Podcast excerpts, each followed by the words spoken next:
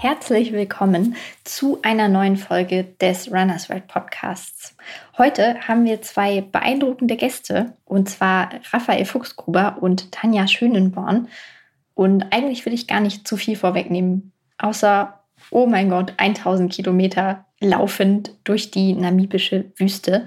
Das haben die beiden tatsächlich gemacht und darüber auch noch ein Buch geschrieben. Aber alles weitere hört ihr euch am besten selbst an.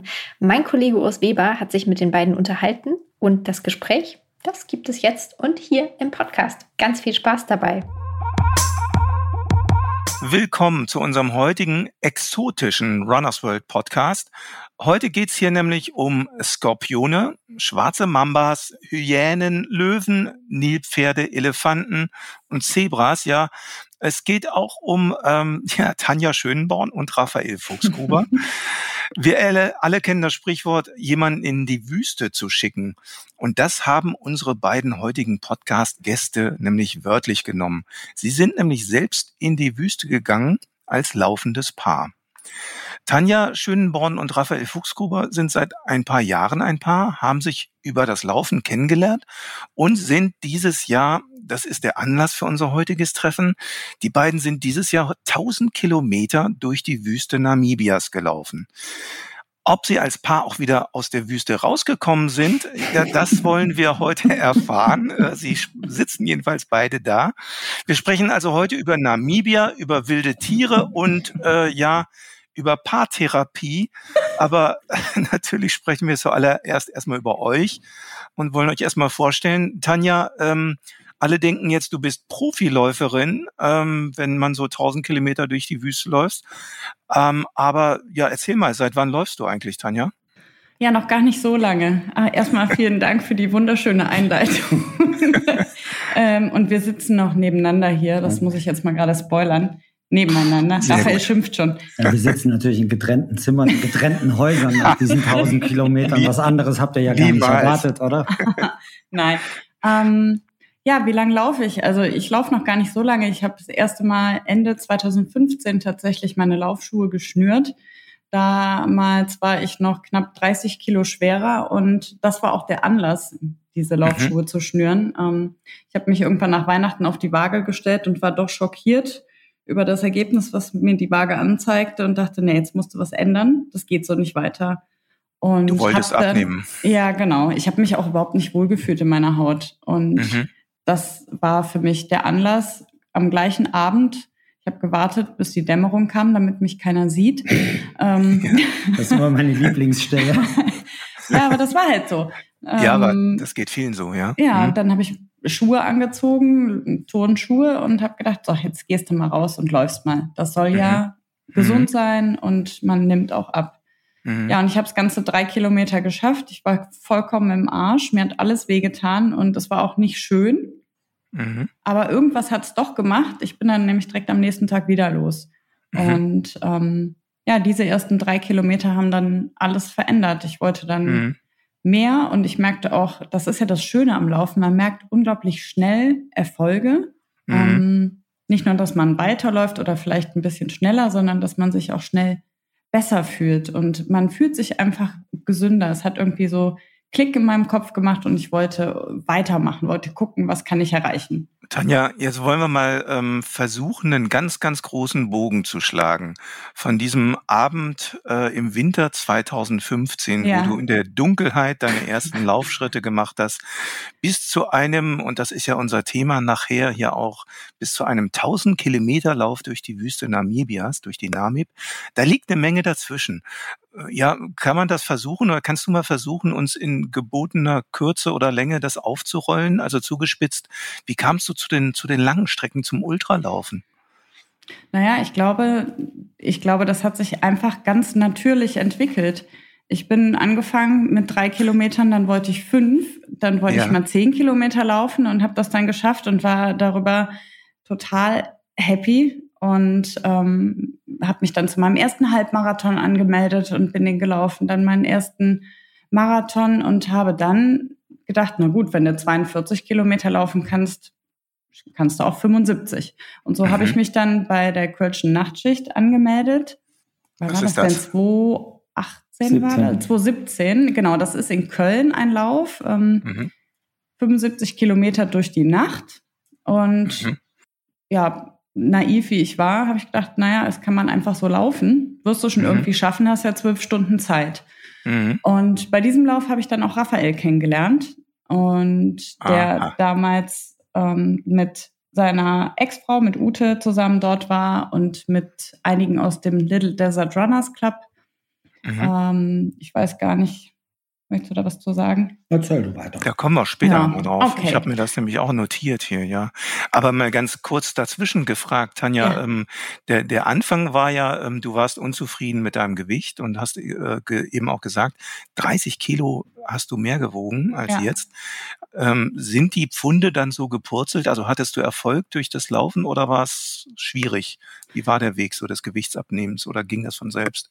Ähm, es war relativ easy, muss ich sagen. Aber es war auch nicht nur das Laufen. Ich habe natürlich auch meine Ernährung umgestellt, habe mich einfach durch den Sport mehr mit mir und mit meinem Körper beschäftigt. Was kann ich meinem Körper Gutes tun? Für mich war es von Anfang an wichtig, ganzheitlich an das Thema ranzugehen und nicht nur, dass ich mhm. halt ein bisschen weiter laufen kann, sondern auch, wie kann ich gesund laufen? Wie kann ich mich gesund ernähren? Wie kann ich dafür sorgen, dass mein Körper genügend Nährstoffe bekommt, obwohl ich jetzt Sport mache und gleichzeitig ähm, auch abnehmen kann. Und mhm. aufgrund mhm. dessen habe ich dann ja meine ganzen Trainerscheine gemacht. Also ich bin mittlerweile Ernährungsberaterin, ich habe äh, meinen medizinischen Fitnesstrainer gemacht, bisschen zum Personal Trainer ähm, und habe halt meine ganzen Urlaubstage verbraten mhm. um so viel Wissen wie möglich aufzusaugen. Und das hat mir fürs Training, fürs Abnehmen ähm, unglaublich viel geholfen. Und es hilft mir auch heute noch.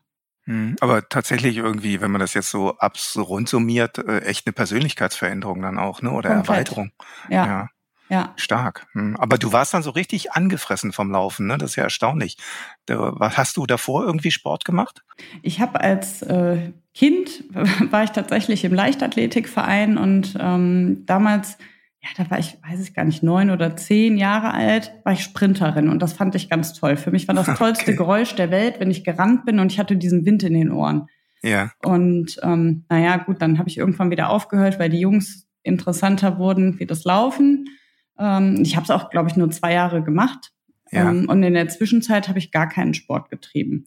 Ich bin irgendwann mal mit meiner Freundin ins Fitnessstudio gegangen, weil äh, ich, ich war mal verheiratet und um auf meine Hochzeit hin zu trainieren, ähm, musste ich dann natürlich ein bisschen Sport treiben, wollte was abnehmen oder wollte halt ja. besonders gut aussehen ähm, und war da halt im Fitnessstudio. Aber ansonsten mhm. habe ich eigentlich nichts gemacht. Ich habe ehrlich gesagt viel Party, viele Partys gefeiert, viel Alkohol getrunken und ja, gar nicht darüber nachgedacht, was das für Auswirkungen hat und mich mit dem Thema Sport nicht wirklich beschäftigt. Mhm. Kommen wir nochmal zu dem äh, Nebensatz, den du eben gesagt hast, den Jungs, die da so interessant waren und zu der Kölschen Nachtschicht. da rannte also auch besagter Raphael Fuchsgruber rum, ja? Richtig. Habt ihr euch kennengelernt. Ganz genau. Dann sprechen wir doch mal ähm, den eben genannten an, Raphael. Ähm, du bist Runners World Lesern ähm, gut bekannt, eventuell oder äh, vor allen Dingen durch deine Ultralaufreportagen, die du von äh, vor allen Dingen und das ist so deine Vorliebe von von aus den Wüsten dieser Welt erzählst. Du bist äh, ja muss man auch dazu sagen, weil wir anfangs mal vorwegschieben, du bist einer der erfahrensten Wüstenläufer weltweit mittlerweile und du bist auch einer der erfolgreichsten in deiner Altersklasse.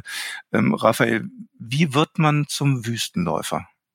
Ich dachte eben, als das losging, wir sind heute im Tierpodcast und wollte schon zu Beginn dann sagen, liebe Zuhörerinnen und Zuhörer, hier ist Ihr Professor Dr. Bernhard Schrimmeck.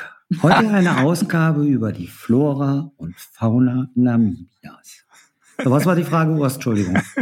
Die Älteren von uns erinnern sich ja, vielleicht noch an den Gott hab ihn selig, Bernhard Jimmick.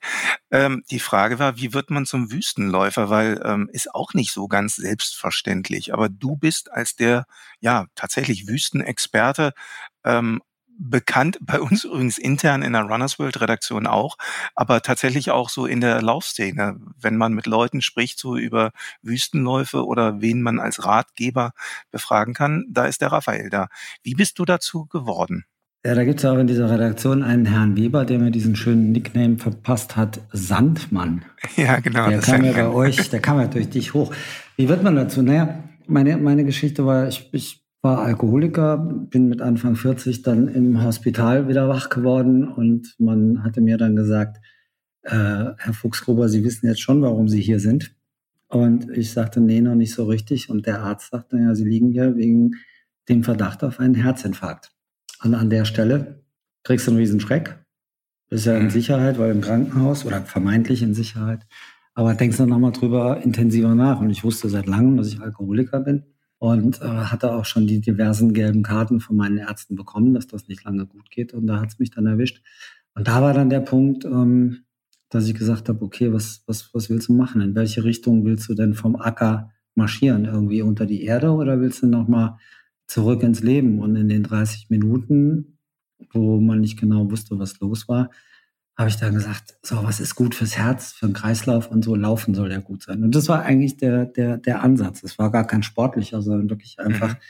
der Wunsch zu überheben, äh, überleben, weil als, als Süchtiger da machst du nicht einfach mal dienstags um 16.30 Uhr äh, den Entschluss, ich höre jetzt einfach mal auf. Das ist schon ein bisschen komplizierter. Und im ersten Moment versuchst du noch zu mogeln und da habe ich halt gesagt, okay, damit du weiter trinken kannst, muss ein bisschen was für den Kreislauf tun. Und habe dann aber mich selbst entzogen, bin jetzt seit also 17, 18, 18. Jahren, 18 Jahren bin ich jetzt trocken. Ich wollte sagen, das ist also fast 20 Jahre her jetzt, ne? Äh, und habe dann, nachdem die Ärzte mich freigegeben hatten, das war eine schwere Herzmuskelentzündung, die ich damals hatte, nachdem es auskuriert war, bin ich dann, habe ich im Laufen angefangen. Das waren auch die üblichen ersten drei Kilometer, nach denen ich nicht mehr konnte, weil hochroter Kopf und äh, ich konnte nicht mehr reden und so. Mhm. Und daraus entstand dann der Wunsch, aber das, das besser zu machen, weil das Spaß gemacht hat und weil es in dem Moment auch irgendwie so eine, so eine Aufgabe war. Es ging ja mhm. irgendwie um Gesundheit. Ist ja tatsächlich so ein bisschen parallel ähm, insofern vom Charakter der Geschichte äh, wie bei Tanja, als ihr beide oder du auch da so eine Abbiegung im Leben gefunden, gefunden habt, ne? Naja, das war schon ein ziemlicher Break. Also ich bin da schon äh, geradeaus irgendwie ins Grab gegangen und äh, bin ja schon nochmal rechts oder links mindestens 90 Grad abgebogen und habe dann was anderes gemacht. Wie gesagt, ich wurde trocken und blieb es auch. Und dann kam beim Laufen, aber ich habe mich dann das erste Mal nach einem Jahr, da gibt's hier bei uns ein paar Kilometer weiter das Siebengebirge, da gibt's den Siebengebirgslauftreff und da mhm. habe ich mich dann das erste Mal samstags mittags da hingestellt und bin dann mit den Anfängern durch den Wald getrabt. Und ich weiß, dass ich schon die ersten Male, wo alle, dann, dann redest du halt, was sind deine Ziele? Und alle reden halt, ja, ich will meine Bestzeit über Marathon verbessern und, und, und. Und ich weiß, dass ich damals schon erzählt habe, ich möchte in Lissabon den Halbmarathon laufen. Das war jetzt halt vor, vor 18 Jahren, war der Halbmarathon in Lissabon der populärste Halbmarathon, den es in Europa gab. Und ja. Tausende von Menschen sind über so eine riesen Brücke gelaufen.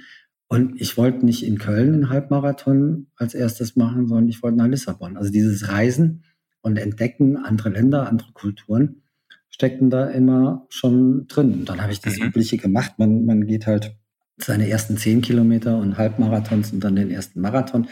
Den ersten Marathon habe ich dann auch im ersten Jahr. Raphael, mach mal, mach mal eine Brücke mhm. zu dem, weil wir eben gefragt haben, wie wird man zum Wüstenlauf? So wie Komm. Tanja, ich eben gefragt zum Ultra. Äh, das ist doch äh, klar diese Geschichte über die kürzeren Strecken, aber ähm, das ist doch für viele Läufer in unerreichbarer Ferne sowas. Ja, aber wo die Liebe, wo die Liebe hinfällt. Ich stand ja. irgendwo im Supermarkt an der Kasse und da war ein Zeitschriftenstand und ich habe eine Zeitung aufgeblättert, vielleicht auch von euch, weiß ich nicht mal, so eine Sonderausgabe. Und da war der Marathon des Sable drin und ich habe die Bilder gesehen und habe für mich gesagt, ey, das sind für mich die Götter des Laufens. Klar, es gibt die Jungs, die können Marathon schnell laufen und so, aber eine Woche 250 Kilometer durch die Sahara laufen war für mich das Größte. Hab mich nicht mhm. getraut, das zu machen, aber habe gesagt, das willst du eines Tages mal machen. Und es war wie wenn du dich verliebst. Da geht's jetzt irgendwie, da gibt's ja gar keine richtige Begründung für. Ich habe gesagt, mhm. das will ich eines Tages machen. Das ist mein Ziel. Und das habe ich dann eines Tages gemacht, ziemlich bald, weil ich es immer wieder eilig hatte. Und habe äh, dort gemerkt, dass es ganz genau mein Ding ist. Ich habe im gleichen Jahr, ein paar Monate vorher, meinen mein Ironman gemacht. Das war auch alles okay, aber da habe ich dann die Wahl getroffen, habe gesagt, nein, ich möchte reisen, ich möchte Landschaften, ich möchte andere Menschen. Und von da aus ging es dann einfach immer immer weiter. Jedes Jahr andere Wüsten, andere Kontinente. Also bis auf der Antarktis war ich dann in allen, auf allen Kontinenten auch Wüsten- oder Dschungelmäßig unterwegs. Und es ist einfach die ganz große Liebe. Und das wissen wir natürlich alle. Da, wo die ganz große Liebe hinfällt, fallen uns Dinge leicht und auch schwere mhm. Dinge fallen, fallen uns leichter, weil einfach die Leidenschaft dann so groß ist. Ja. Ähm, bevor wir das Thema vertiefen und gleich mal tiefer im Sandkasten graben werden, ähm, Tanja, wie hat sich eure Beziehung dann angebahnt? Ähm, Tanja, warst du der Deckel, der auf den Topf Raphael Fuchsgruber drauf passte oder umgekehrt? Das äh, fragen wir uns heute noch. Figürlich kommt das bei mir mit dem Topf dann schon ganz gut hin. Du bist ein bisschen schlanker. Herr Weber, da komme ich drauf zurück. Alles klar, nee, das ist ja ein schönes Bild. Aber war es bei euch so? War das also irgendwie es war, da bei es dem war nicht, Kölner äh, Lauftreff dann so ein. Klick? Liebe, lieb, nee, das war es eben nicht. Also bei mir nicht. Mhm. Wir, wir haben uns bei dem Laufen kennengelernt, bei dem Lauf in Köln kennengelernt, sind auch eine ganze Weile nebeneinander gelaufen und haben viel erzählt und ich war ganz stolz. Also erstmal muss ich sagen, als ich dorthin kam, stand eine Riesentraube Menschen um Raphael und ähm, mich hat ein Freund begleitet und ich sagte, was stehen die denn alle da? Ne? Und ich, ich Mhm. dachte, da gibt's irgendwas zu essen oder ne, ich habe immer Hunger und Der Klassiker. ja, der Klassiker, aber es gab leider nichts. Da stand nur Raphael und erzählte. Ähm, und meine Begleitung sagte dann, ja, kennst du den nicht? Das ist Raphael Fuchsgruber. Sag ich, ne, kenne ich nicht. Ja, gut, dann war es 20 Uhr, wir liefen los und Raphael lief dann eine Zeit lang neben mir. Ich weiß auch gar nicht, warum du so langsam gelaufen bist. Weil ich mit meiner Frau gelaufen bin. Ach ja, genau, richtig. Ihr seid ja auch. Naja, auf jeden Fall war es ganz nett und Raphael erzählte und ich habe erzählt und wir sind dann ein paar Stunden nebeneinander gelaufen und es war super spannend und ich fand die Geschichten ganz toll, weil er erzählte natürlich direkt von der Wüste und vom Little Desert Runners Club und das fand ich alles ganz spannend, weil ich war bisher nur in Holland mit meinen Eltern im Urlaub gewesen und mal in Österreich, aber weiter war ich noch nie äh, verreist wirklich. Und Ja. ja. nach Kilometer 40 ist Raphael weitergelaufen. Ich brauchte erstmal eine Pause, weil ich mich komplett überschätzt hatte. Ich war durch, habe es dann aber durchgezogen, muss ich sagen. ähm, aber an dem Punkt haben wir uns getrennt. Und dann war auch erstmal Ruhe und Stille. Mhm. Bis Raphael auf Instagram ein Foto gepostet hat von einem Lauf in Mosambik, wo er von einer Schulklasse steht oder von einer Horde Kinder und die Arme ausgebreitet hat und alle lachen und, und sich freuen. Und daraufhin habe ich ihn angeschrieben Mhm. und er hat nicht geantwortet. Und ich war todesbeleidigt und dachte, das kann jetzt nicht sein Ernst sein. Ist vielleicht doch ein Gockel. ähm, aber zu seiner Entschuldigung muss ich sagen, er hat mich nicht erkannt, weil ich zu dem Zeitpunkt auf Instagram irgendwie eine Pudelmütze anhatte und, und äh, ich glaube Kopfhörer. Riesige Ja, Kopfhörer. okay, er hat mich nicht erkannt. Dann habe ich ihn aber nochmal angeschrieben und habe gesagt, lass uns doch nochmal zusammen laufen gehen. Und dann hat er geantwortet. Und das war im Dezember 2017, genau. Und am 7. Januar 18 sind wir dann das erste Mal laufen gegangen. Eine Woche Mhm. später das zweite Mal. Und im Mai bin ich dann hier in Hennef eingezogen. Krass. Ja. Tolle Geschichte. ähm, und jetzt machen wir nochmal einen Brückenschlag, Tanja. Ähm, euer Buch, auf das wir gleich zu sprechen kommen, äh, ähm, wo ihr den 1000 Kilometer Lauf durch die Namib, äh, Namib äh, beschreibt, das Buch trägt den Untertitel Paarlauf der Extreme. Und ähm, ich vermute mal, wer Ultraläufe unternimmt, ähm, begibt sich immer in eine Extremsituation. Ähm, und wenn man das jetzt zu zweit macht, hilft das einer Beziehung oder ist das eine Gefahr für eine Beziehung? Was ist deine heutige Perspektive darauf? Ich glaube, sie hilft. Ja, auch wenn es manche, also ich glaube doch, dass es hilft. Wir haben äh, natürlich Momente gehabt, das ist ja normal. Gut, Raphael und ich sind jetzt beide auch, ähm, ja, wie sagst du immer so schön, wir sind hochenergetische Menschen. Also ich gehe auch schon mal leicht an die Decke, Raphael auch, und wir schreien uns auch schon mal an. Wir haben, Gott, also hier in Hennef kennt man uns im Wald und das Paar, was schreien voreinander steht und in zwei verschiedene Richtungen rennt äh, und der Hund weiß nicht, wo er hin soll. Ähm, also das ist manchmal schon ein bisschen schwierig, aber Stelle ich mir lustig vor, ehrlich gesagt, für die Dorfbewohner. Ach, das ist die schöne Worn und der Fuchsgruber, die laufen nur, das ist normal. ja ne? genau so. Ja, geh Aber- raus in den Wald.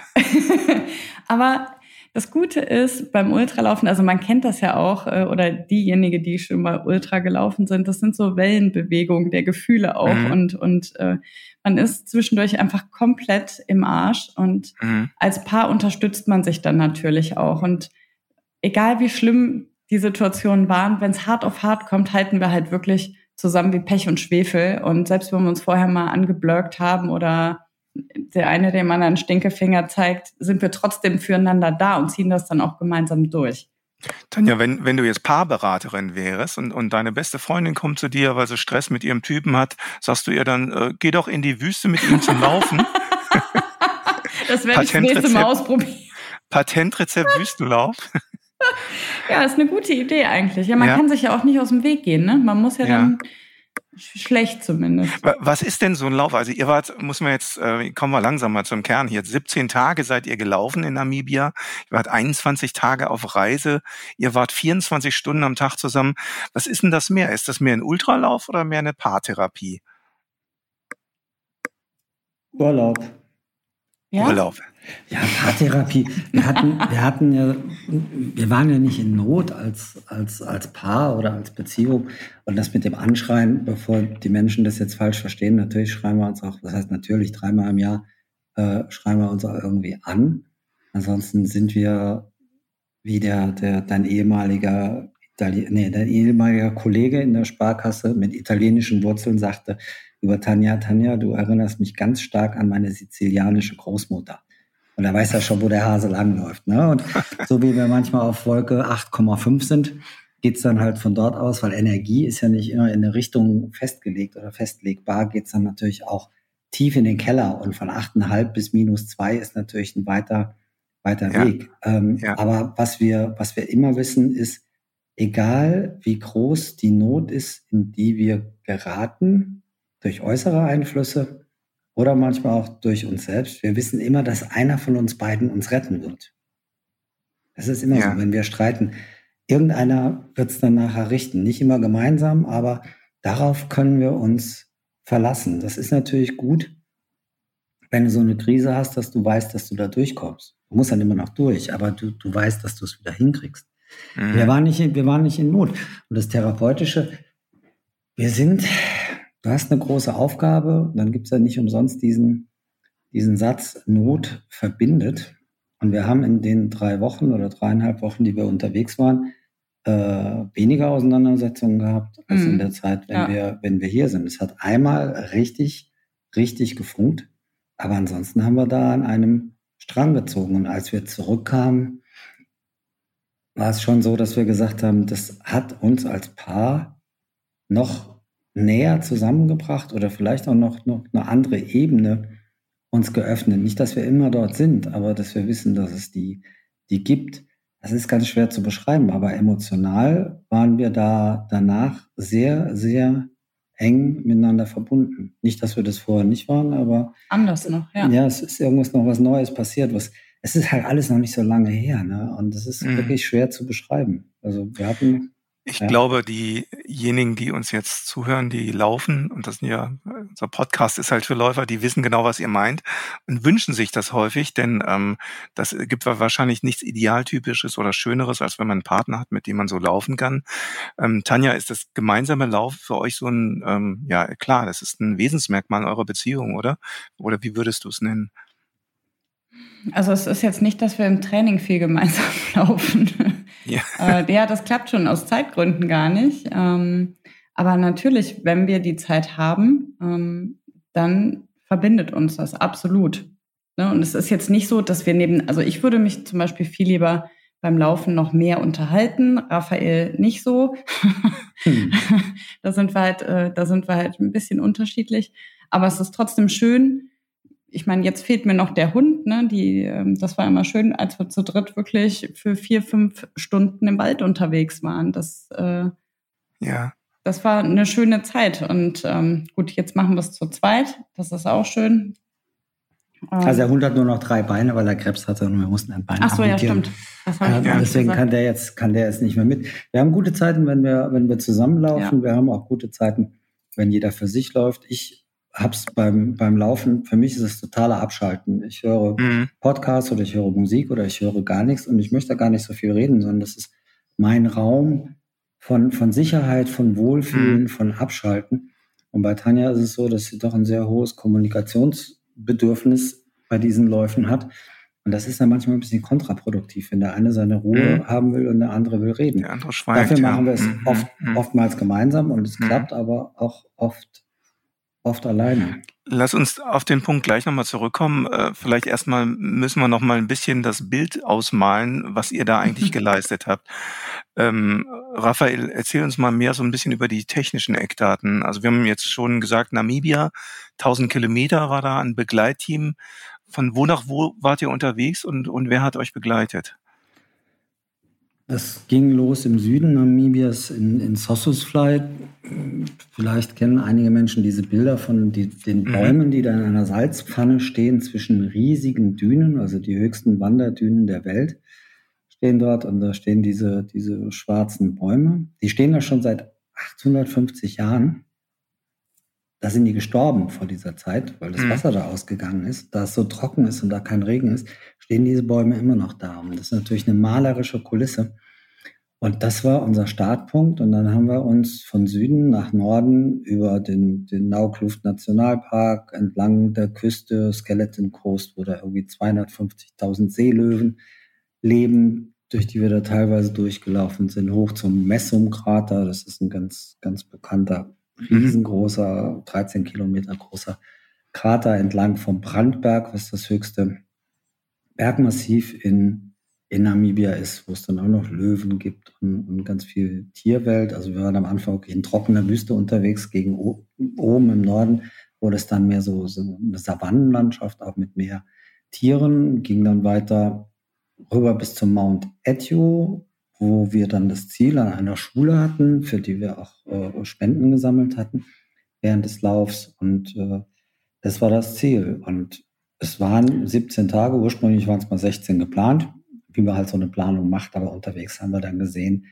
es ist zwar zu schaffen, aber dann müssten wir uns wirklich die Seele aus dem Leib rennen. Und das wollten wir nicht. Wir waren ja nicht auf dem Wettkampf, sondern wir mhm. wollten dieses Abenteuer zu unserem 60., also meinem 60. und Tanjas 40. Geburtstag, das wollten wir auch als, als Erlebnislauf haben. Also wir haben ziemlich zeitnah gemeinsam Geburtstag gehabt, Ende Mai und Anfang Juni. Und haben dann gesagt, nee, und wir hatten auch, wir hatten brutal viel Gegenwind. Da hatte kein Mensch mit gerechnet vorher. Das war so schlimm, ja. dass man teilweise nur marschieren konnte, weil Laufen gar keinen Sinn machte. Hat mhm. einen Tag länger gedauert, aber ist ja egal.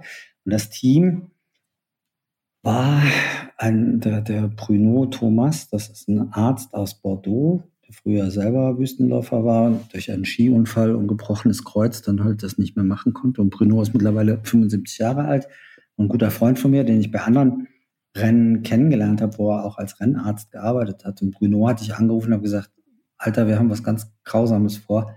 Hast du Lust mitzukommen? Und er hat keine Zehntelsekunde gebraucht und hat gesagt, ich bin dabei. Und das war für ihn eine Riesennummer. Der ist so dankbar gewesen und, und, und, und so froh. Und ich hatte im vergangenen Jahr schon angefangen, Kontakte nach Namibia zu, zu aktivieren. Da kenne ich halt ein paar Leute. Und, und äh, der, der Carlos in Spanien, einer der besten Renndirektoren oder Coursemaker, also Kursmacher, der für ja. große Rennen bei Racing the Planet und anderen Firmen wirklich die Kurse macht, mit dem gesprochen. Und so kamen wir zu Nell und Ute de Jager, die in Windhoek leben, weil du brauchst einfach ein saugutes Team. Das hört sich immer so nach einer Standardfloskel an, aber ohne Team wären wir verloren gewesen. So, der Ute, also die Ute und der Nell, die haben dann uns beraten. Wir haben gemeinsam mit denen den Kurs gemacht, dass wir gesagt haben, so welche Highlights wollen wir denn haben? Wir wollen jetzt nicht einfach nur durch den Dreck rennen, sondern wir wollen auch wirklich schöne, schöne kulturelle Schöner oder landschaftliche, landschaftliche Ecken Namibias dann ablaufen. Wir sind ja auch nicht in geraden Strich gelaufen, sondern wir sind auch ein bisschen, ein bisschen zickzack gelaufen.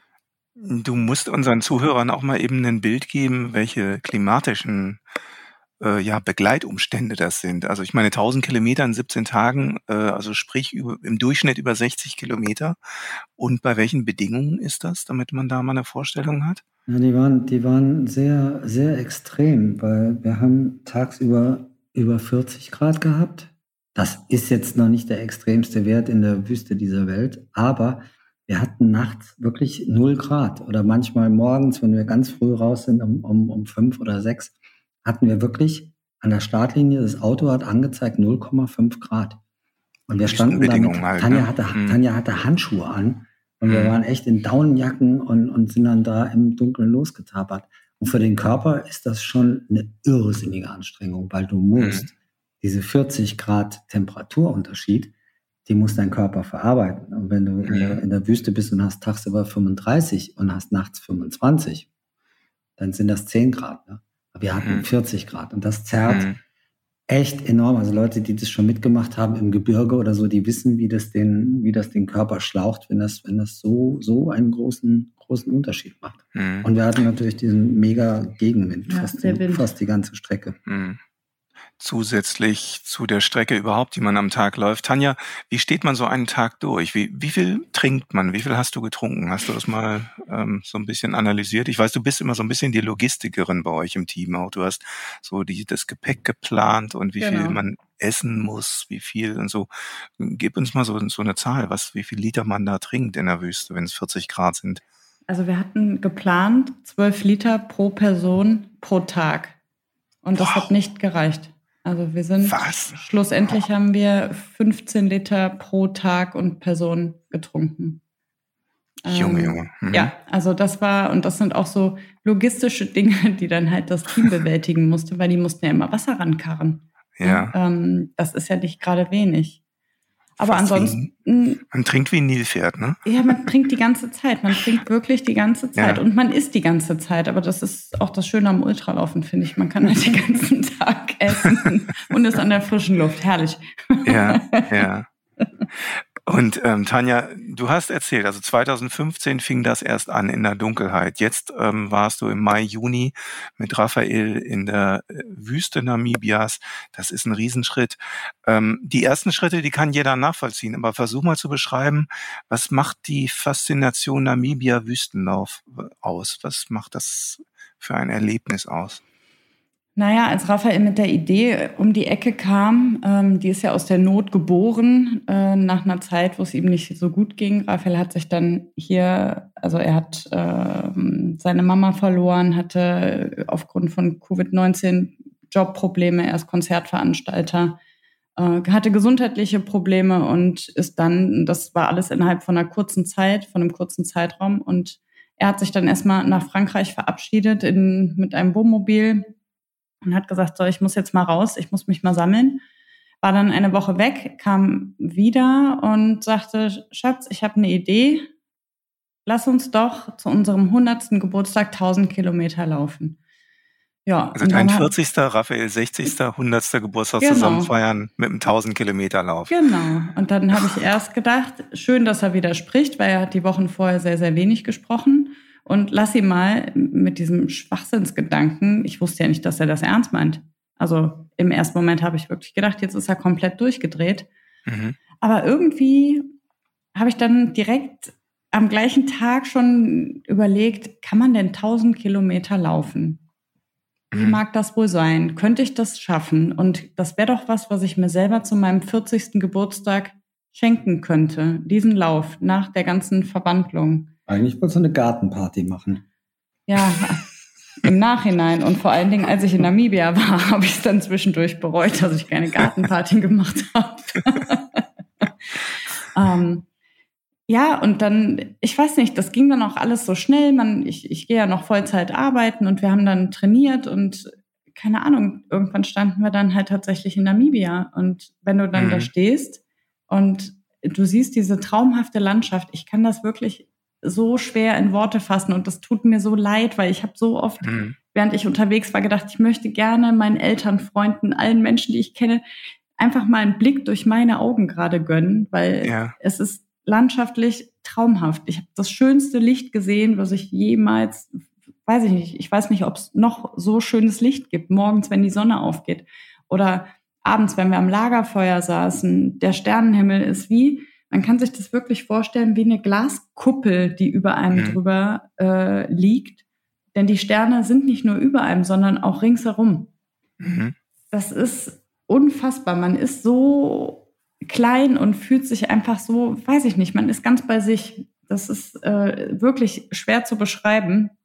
Mir fehlen da leider ein bisschen die Worte. Es tut mir auch sehr leid. Aber es ist eine unglaublich beeindruckende Landschaft, durch die man da läuft. Ähm, ich habe früher auch immer gedacht, dass Wüste gleich aussieht. Überall sieht es gleich aus. Das ist gar nicht so. Die Wüste sieht auch Namibia sieht ja. überall ganz anders aus. Ähm, es ist nie langweilig. Und das Schöne am Wüstenlaufen ist ja, dass man so viel Zeit auch mit sich selber verbringen kann. Ja. Ähm, das, das ist sicherlich etwas, was, was Raphael auch so äh, reizt. Ne? Also du hast jetzt zwei Aspekte genannt, wo, glaube ich, wo ich gerade Raphael mit dem Kopf nicken sehe. Das eine ist, äh, man denkt an Wüste oder wir haben im Deutschen nur dieses eine Wort Wüste, aber tatsächlich ist das eigentlich völlig unzureichend, Raphael. Ne? Wüsten sind sehr unterschiedlich. Das sind sie auf jeden Fall und sie sind auch unheimlich beeindruckend. Jetzt haben wir ja so, so viele schöne Landschaften auf der Welt und, und manchmal sprechen mich Menschen auch darauf an, ja, was ist denn mit, mit Gebirge und, und klar, wenn ich, wenn ich auf der Zugspitze stehe und habe tolles Licht und Sonnenuntergang, ist das unheimlich beeindruckend und, und es hat so viel Kraft und so viel Schönheit und so. Und für mich ist aber der Unterschied, dass die Wüste mir einfach viel mehr Platz gibt, um zu mir selber zu kommen weil die Landschaften sehr unterschiedlich sind. Es gibt Steinwüste, es gibt zehn verschiedene Arten Sand, auf denen du laufen kannst.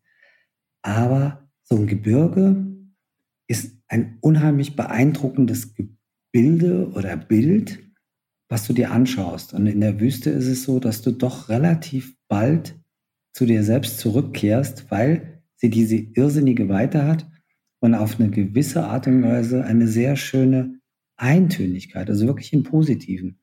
Und da bleibt mhm. dann für mich immer mehr Platz zu gucken, so wer, wer bin ich, was, was mache ich, was habe ich gut gemacht, was will ich noch machen, was fällt dir alles ein. Also der sogenannte Flow fällt mir in der Wüste viel leichter und kommt viel schneller zu mir, als wenn ich im Gebirge bin. Da muss ich ein bisschen mehr beim Laufen dann noch aufpassen, weil es schwieriger ist, technischer und um jede Ecke wieder irgendwas Beeindruckendes ist. Ein neuer Gipfel oder ein See oder ein Bach oder wie auch immer. Was wunderschön ist, aber die, die Selbstreflexion dann davon ein bisschen ablenkt. Und das ist so das Ding mit der Wüste. Ich sage ja immer, die Wüste ist so, so, so eine Form von Spiegel. Und wenn du gut drauf bist und gehst in die Wüste, wirst du da jemanden sehen, der gut drauf ist. Und ich habe es halt auch erlebt mit Menschen, mit dem Little Desert Runners Club nehmen wir oft Leute mit, manchmal bis zu 20 Mann, die das noch nie gemacht haben, zu Wüstenrennen. Und da gibt es auch Menschen, die da hingehen aus einem weil das ein Statusthema ist oder ne, weil, das, weil das irgendwas mit Image zu tun hat. Und die gehen da hin und sind eh schon schwierig aufgestellt, schauen in diesen Spiegel und sehen jemanden, der ganz, ganz schwierig ist. Da passieren dann Dinge, die, die nicht so einfach sind oder manchmal schwierig mhm. sind. Ich habe schon Leute erlebt, die sind vor der Startlinie wieder nach Hause geflogen. Da war gar nichts passiert, die waren nicht verletzt oder die hatten mhm. sich vorbereitet und die kamen mit den zwei Tagen, die es beim Marathon des Sable vorher gibt, wo man akklimatisiert und, und nicht läuft ich weiß, dass einer aus Braunschweig, der ist nach zwei Tagen ist er wieder nach Hause gefahren. Der ist keinen einzigen Meter gelaufen. Der kam mit der Situation nicht klar. Und er kam mit der Situation nicht klar, weil das Klima so schwierig war, sondern weil er selbst mit dieser Situation mhm. überfordert mhm. war. Tanja, du hast ähm, eben schon beschrieben, wie faszinierend die Natur ist und die, die Geologie, wie faszinierend die, das Licht ist dort in Namibia.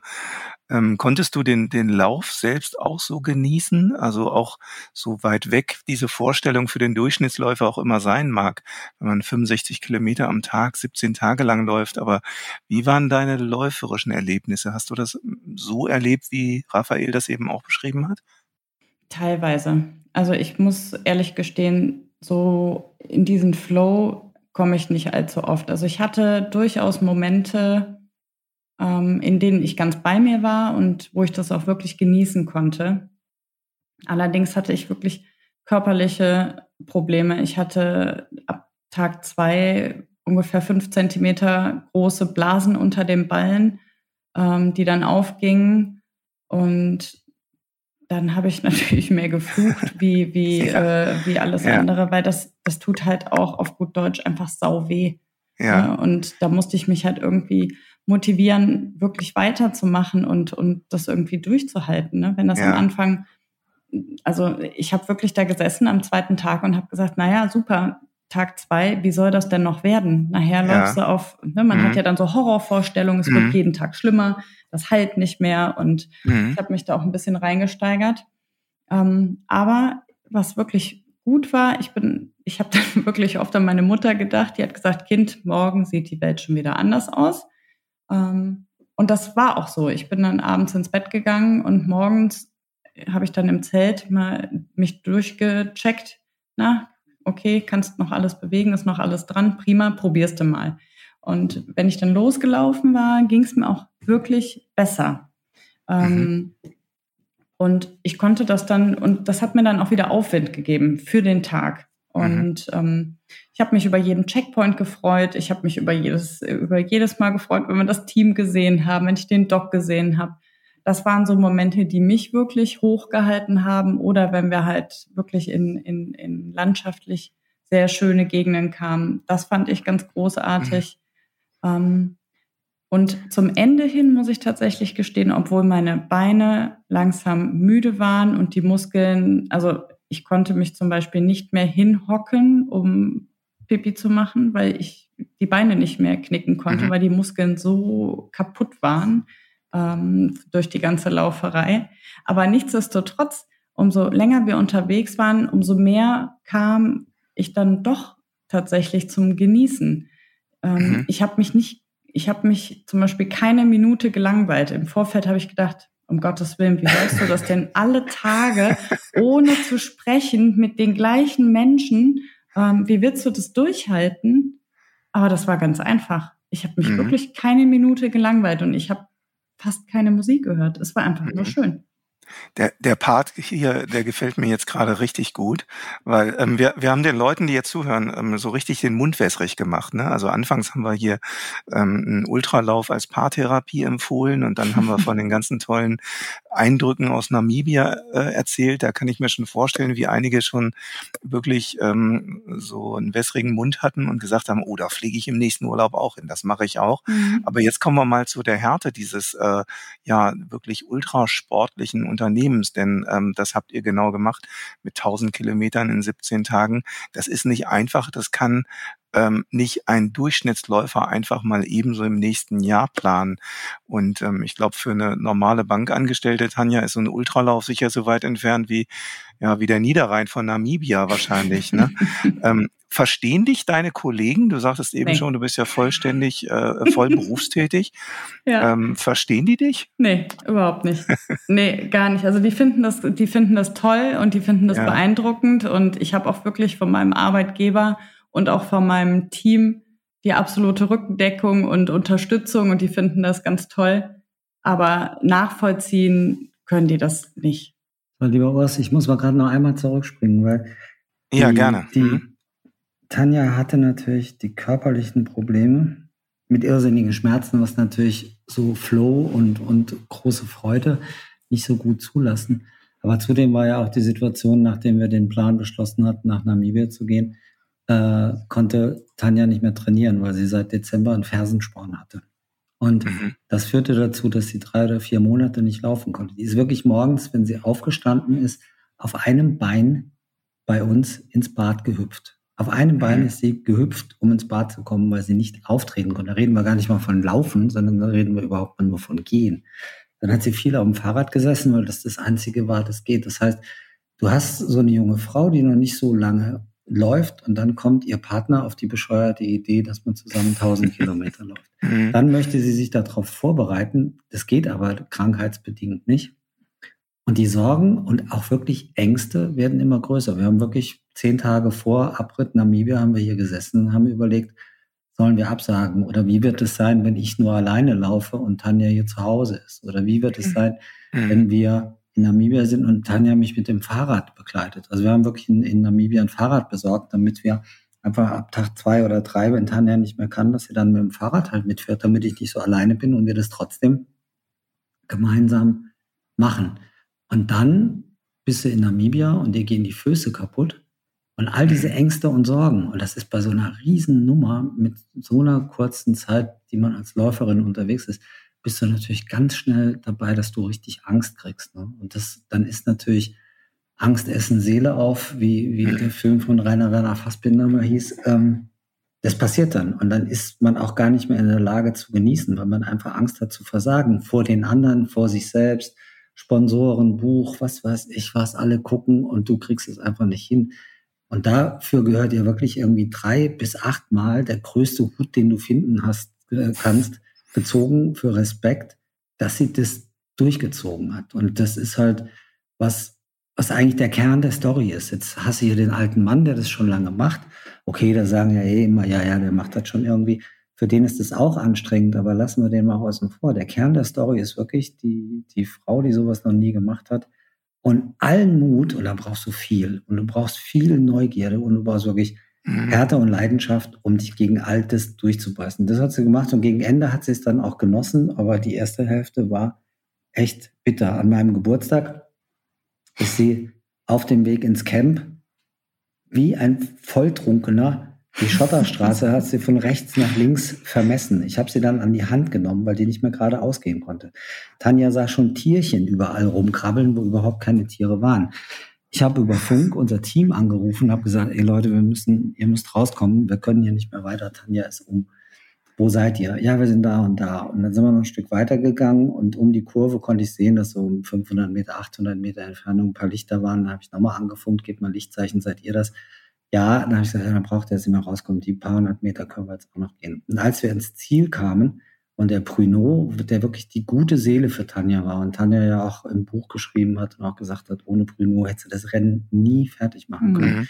Der hat sie in den Arm genommen und hat zu ihr gesagt, das ist alles ganz schön hart für dich. Und Tanja hat gesagt, ja, hat die Augen zugemacht und ist zusammengefallen wie ein Sack und lag da irgendwie halb auf dem Boden. Wir haben sie dann auf eine Liege gelegt. Der, der Arzt hat sich direkt um sie gekümmert mit Blutdruck und Pulsmessen und alle haben sich furchtbar erschrocken, weil die lag da ohnmächtig auf dem, auf dem, auf dem Bett da, auf dem Lazarettbett. Ne? Und wir waren mhm. erst, da waren wir fünf oder sechs Tage unterwegs. Mhm. Ne? Und nach drei, vier Minuten hat Bruno zu mir gesagt, so, geh mal eine Cola holen. Da wusste ich dann, wenn Bruno sagt, geh eine Cola holen, dann, dann kommt die jetzt schon langsam wieder und kriegt halt ein bisschen Alles Zucker gut, und ja. was zu essen. Mhm. Aber so mhm. hart war es für sie. Das zum Thema ja. Flow und Genießen. Es mhm. ist halt auch ja. unheimlich schwer, wenn du an so einer Grenze unterwegs bist. Bin fertig. Mhm. Tanja hat äh, an einer Stelle in dem Buch geschrieben, ähm, Tanja, das war in deiner Textpassage, was geschieht mit einem Menschen, der täglich neu aus seiner Komfortzone läuft?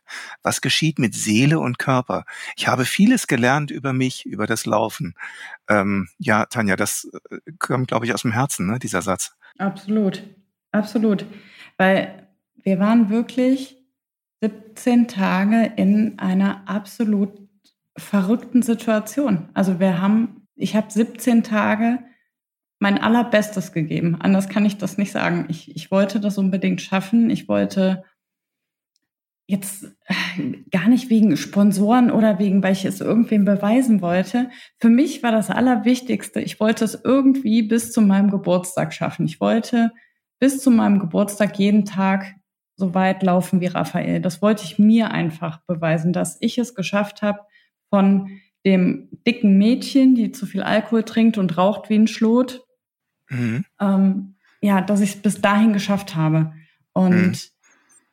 ich war so unglaublich stolz und ich bin immer noch unglaublich stolz, dass ich das geschafft habe, obwohl das für mich noch gar nicht wirklich greifbar ist oder für uns beide. Wir, wir müssen uns hier manchmal wirklich daran erinnern, dass wir das geschafft haben, ähm, so weit zu laufen, ja, weil das ist emotional immer noch nicht ganz angekommen.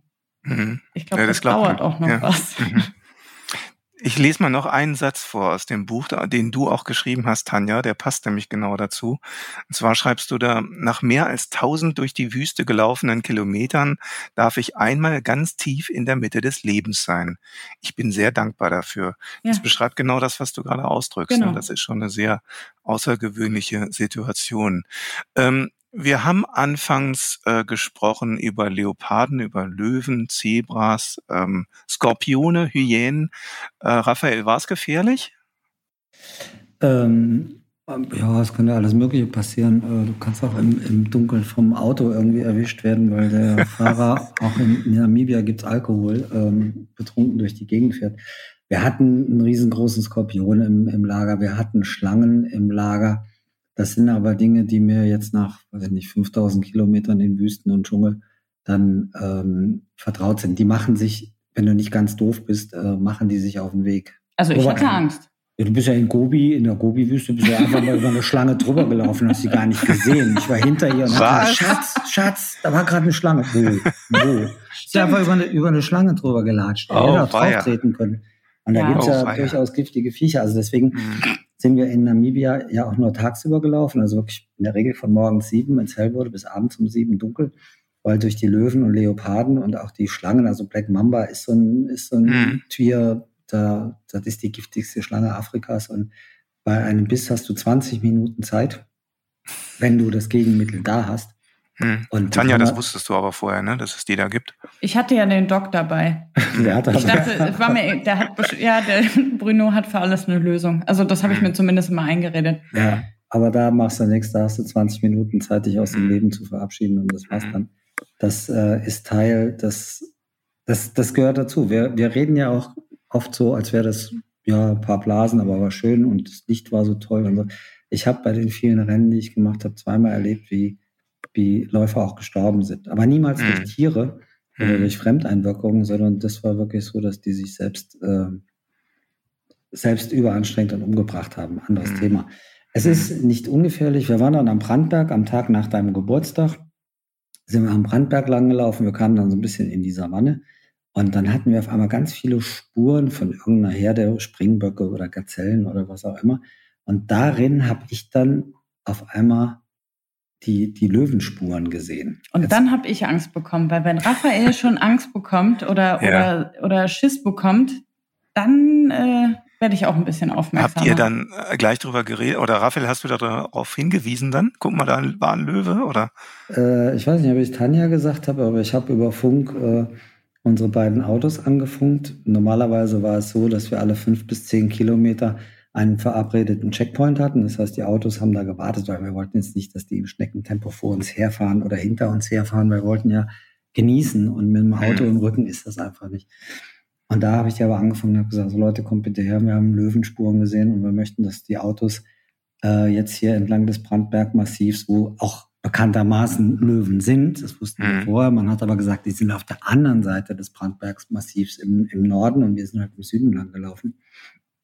Kommt her, damit wir, wenn wir Löwen sehen, halt immer äh, in ein. Auto steigen können und dann erstmal sicher sind. Weil in Afrika sagen sie, pass auf, Leoparden und, und Geparde sind große Katzen, die kannst du erschrecken. Das ist bei Leoparden jetzt so halb, halb wahr. Bei Geparden mhm. geht das ganz gut. Hyänen und Schakale kommen eh nicht in deine Nähe. Da bist du froh, wenn du sie siehst und, und, und wir haben ganz viel über Hyänen gelernt. Ne? Mhm. Ne? Wir sind mittlerweile, also ich finde die Fan. Fan, ja, also ja, wirklich Fan. ganz tolle Tiere mit einer unheimlichen sozialen Einstellung im, im mhm. und so. Gelten hier Aber, also hässlich, ne? Und der Aasfresser, ja, wir sehen ja, ja, ja, mhm. wir sehen ja immer nur die hässlichen Bilder. Man hat die in Namibia früher erschossen, gejagt und sonst wie. Und dann hat man erst festgestellt, was für einen wichtigen Job. Bei den 250.000 Seelöwen gehen so viele Junge mhm. jedes Jahr kaputt, weil die Mütter bei der ersten, beim ersten Kind oftmals noch gar nicht das im Griff haben, was da gemacht werden muss. Die Hyänen kümmern sich darum, die haben auch eine mhm. Funktion. Gut, die kannst du erschrecken, aber bei Löwen sagt jeder, Löwen, ey, das ist kein Spaß. Da, mhm. Das musst du gar nicht diskutieren. Du musst auch gar nicht gucken, ob ein Löwenrudel gerade gefressen hast und du gehst mal so in die Nähe, 200 Meter, um ein schönes Selfie zu machen. Also lass mhm. den ganzen Scheiß, weil äh, ja. da, da, also Löwen haben sie ja Geschichten erzählt. Ich meine, wir haben eine mhm. einheimische Crew gehabt, die nicht umsonst auch bewaffnet war aus verschiedenen Gründen. Ähm, es ist kein Spaß. Und wir haben auch Geschichten mhm. erzählt von Touristen, mhm. die dann gedacht haben, sie könnten mal ein Selfie mit dem Löwen machen und das war dann das letzte Selfie. Ne? Lieber nicht. Nee, nee also Löwen, Der Löwen nicht. Bei Leoparden gibt es auch Unfälle. Äh, Geparden sind eigentlich relativ scheu und wenn du dann ein paar Steine schmeißt oder die an, mhm. anschnauzt, dann hauen die auch wieder ab. Mhm. Aber wir waren in keiner. Aber die Warzen, die Warzenschweine, die sind. Die waren süß. Die sind hochaggressiv. Ja, aber die fand ich, die fand ich süß. Aber wir waren in keiner wirklich bedrohlichen Situation. Toi, toi, toi. Ja, mal verlaufen mhm. und so ein Scheiß. Ne? Da bin ich ja bekannt für. Ja. ja. Mhm. Auch gehört auch dazu, ja. Ja, wenn es dann aber Stunden dauert und es ist arschkalt und weil, wie gesagt, wir hatten ja nachts diese bis zu 0 Grad, das wird jetzt mhm. abends nicht so schnell so kalt, aber einmal hat es mhm. uns erwischt, wir haben uns verlaufen und hatten keine Klamotten mit und wenn du bei, bei abends noch gepflegten 30, 35 Grad unterwegs bist und dann sind es mhm. noch 15 oder 10 und du stehst da in kurzer Hose am Meer und der Wind pfeift und das dauert zwei Stunden, das ist dann schon blöd. Als ich die Passage im Buch gelesen habe, habe ich erst gegrinst und dann habe ich die Stirn gerunzelt und gedacht, oh, ouch, nicht so gut. Und das war sehr gut beschrieben und ähm, da kann ich mir vorstellen, wie es euch da für die Zeit, wo ihr euch verlaufen habt, dann wirklich gefühlt habt. Das war nicht so angenehm. Ne? Du, kriegst, du kriegst halt auch, auch Angst. Ne? Da war halt ein Typ, ja. der da angehalten ja. hatte und mit mir kurz geredet hat. Der war aber ein bisschen komisch. Ich glaube, das war, weil der das war ein, war ein Deutscher, der da gelebt hat, weil der irgendwie auch unter Drogen stand. Und dann habe ich das Tanja nachher erzählt. Oh, war ja. Und dass der ganz komisch geguckt hat. Und als ich ihn fragte, was machst du eigentlich hier? Und dann hat er mich ganz komisch angekommen und gesagt, warum willst du das denn jetzt wissen? und da dachte ich, ja, ist ja gut, ich wollte ja nur Smalltalk machen. Da habe ich Tanja erzählt, hat gesagt, das ist bestimmt ein Massenmörder. Mhm. ja, Was jetzt in der Wüste total viel Sinn macht als Job, ne, so als Massenmörder unterwegs zu sein. Nicht. Man weiß es nicht, da ist ja keiner. Genau. Ja. Ähm, Tanja, ihr hattet zwei Begleitwagen und ähm, die Ungewöhnlichkeit dieser, dieses Unterfangens wird auch daran deutlich, äh, das hast du beschrieben im Buch auch, ihr seid mit 100 Kilogramm Gepäck nach Namibia geflogen. Interessant zu sehen, was da so alles dabei war. Ähm, aber mal andersrum gefragt, äh, hattet ihr irgendwas auch vergessen? Mm, nee. Wahnsinn. Nee, also es war wirklich professionell nicht. dann. Also das ist nämlich auch in dem äh, Aspekt kann man die, Lit die Lektüre dieses Buches nur empfehlen für all die, die sich mal vorbereiten wollen. Ja, vielleicht hatten wir bei den 100 Kilo einfach 10 Kilo Zeug dabei, was wir gar nicht gebraucht haben. Wir hatten haben. wahrscheinlich zu viel. Aber das, ja. wir, sind ja in Windhoek gelandet. Das ist ja die mhm. Hauptstadt, da gibt's ja Supermärkte. Es war übrigens mhm. das erste Mal, dass ich in meinem Leben kurz vor meinem 60. Geburtstag im Supermarkt Seniorenrabatt an der Kasse bekommen habe. Da dachte ich mir, jetzt habe ich es geschafft. Mhm. Im Supermarkt in Windhoek. Tanja, sind deine Blasen und Blessuren von Namibia mittlerweile verheilt? Alles bestens. Also es ist ja erstaunlich, was so ein Körper schafft, ne? Ja. Und wie schnell man doch das Ganze oder wie schnell das Ganze aushält. Ähm, ja. Als wir zu Hause gelandet sind, war es natürlich noch sichtbar und eine Woche später war aber alles, alles gut verheilt und alles weg. Das ich habe es auch anders gedacht. Ich habe wirklich ja. gedacht im Vorfeld, ich komme hier nur noch mit einem Bein oder auf Krücken oder ich habe mir wirklich das Schlimmste ausgemalt. Aber. Oder acht Kilo leichter. Ja, oder acht Kilo leichter. Ich habe kein Kilo abgenommen. Das ja. muss man sich mal vorstellen. Ja, nicht auch nicht. Ich, ich, hatte extra, ich, hatte extra, noch ein bisschen was stehen lassen, weil ich dachte, okay, 1000 Kilometer. Äh, äh, man weiß von anderen Läufern, die auf so richtig langen Strecken 10 Kilo Gewicht verloren haben. Und dann dachte ich mir, na, dann nimmst du ein bisschen, bisschen Gewicht vor noch mit, lässt du einfach stehen. Das ist dann am Ende des Rennens weg.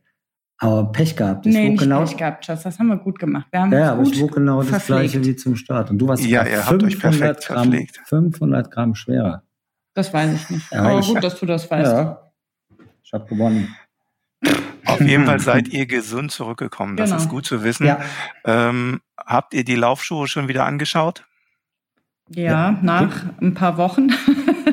wir haben Sehr tatsächlich, gut. wir haben tatsächlich, ähm, obwohl du bist, glaube ich, noch vor mir gelaufen. Also ich bin, glaube ich, fünf Wochen gar nicht gelaufen. Ich hatte aber auch ja. keine Lust. Ich hatte wirklich keine Lust und das ist bei mir eigentlich sehr unüblich. Ähm, und habe dann mir aber auch keinen Druck oder habe versucht, mir keinen Druck zu machen und ähm, habe das mal genossen, nichts zu tun. Also ja, wobei das ja bei dir nicht richtig ist, weil du ja immer noch deine, deine Kurse gibst als Trainerin ja, und dein stimmt. Hit und Fit und sonst was Training dann mit den Mädels machst. Ja, das habe ich gemacht, aber ich bin ja nicht, nicht wirklich gelaufen. Wir sind wenig, wenig gelaufen, aber, aber nicht, weil was kaputt war oder weil wir so erschöpft waren, sondern weil tatsächlich, das hat jetzt erstmal, das hat jetzt erstmal gereicht und es war gut. Und äh, gab da gar nicht so. Aber gestern so war ich laufen. Ja, Gest Vollgas. Ja, gestern bin ich Vollgas gelaufen. Das hat, war Aha. toll. So richtig bis ich kam, ja, fast brechend in den Garten. War toll. so sahst du auch aus, mit hochrotem Kopf und ja, das musste konnte, sein. konnte nicht mehr sprechen. Ich bin gestern auch Vollgas gelaufen. Es war etwa so ein 7,45er Schnitt. Ich war ein bisschen schneller. Ja. Liebe Tanja, lieber Raphael, ich will jetzt erstmal nochmal auf das Buch hinweisen, bevor wir jetzt langsam zum Schluss kommen. Wir haben jetzt schon über eine Stunde geredet und es kommt mir vor wie fünf Minuten. Aber am 9. September erscheint das Buch, richtig? Äh, Habe ich mir ja aufgeschrieben. Der Titel ist Running Wild in Afrika. Paarlauf der Extreme. In 17 Tagen 1000 Kilometer durch die Wüste von Raphael Fuchsgruber und Tanja Schönenborn. Und ich frage euch jetzt nicht danach, wo ihr als nächstes lauft, sondern ähm, möchte euch einfach äh, jetzt das Versprechen abbringen, dass wir uns dann wieder hier zum Podcast treffen, spätestens. Ist das okay? Sehr gerne. Auf jeden Fall. Es war, es war schön. Das war sehr schön. Ja, finde ich auch. Und auch so ruhig. Also, das war wirklich jetzt mal ein, ein richtig geführtes, gescheites Gespräch, wo ich sonst immer nur so rumalber und so, ne? Habe ich doch so viel Respekt vor diesem Urs Weber, dass ich mich diesmal zurückgehalten habe. Ich bedanke mich für das liebe, tolle, informative, unterhaltsame Gespräch. Ihr habt uns ein Stück weit mit in die Wüste Namibias genommen. Ihr habt uns mitgenommen in euer Paarlauf der Extreme, so wie das Buch auch tatsächlich heißt. Und ähm, ich glaube, das macht wirklich vielen da auch jetzt Neugier, euch mal kennenzulernen über das Buch oder tatsächlich dann irgendwo mal an einem der schönen Läufe hier äh, am Rhein bei euch in Hennef oder wo auch immer. Vielen Dank, dass ihr dabei wart heute beim Podcast und ähm, ja, wir freuen uns schon auf die nächsten Laufprojekte von euch. Vielen Dank. Wir Danke. freuen uns auch und wir freuen uns gerne, ne? Ja, das war also das Gespräch in unserer heutigen Podcast-Folge, mit der wir jetzt tatsächlich schon wieder fast am Ende angekommen sind. Zu guter Letzt soll aber der Hinweis nicht fehlen dass es ja in zwei Wochen schon wieder die nächste Podcast-Folge gibt und wir freuen uns, wenn ihr da wieder mit dabei seid. Falls ihr es noch nicht gemacht habt, abonniert unseren Podcast sehr, sehr gerne. Dann verpasst ihr die Folge auf jeden Fall nicht. Und falls ihr es noch nicht gemacht habt, dann lasst uns auch sehr gerne eine Bewertung da. Darüber freuen wir uns sehr. Und natürlich sowieso, wenn ihr dann in zwei Wochen wieder dabei seid und reinhört. Und bis dahin, geht fleißig laufen. Muss ja nicht gleich die Wüste sein. Viel Spaß dabei und bis bald.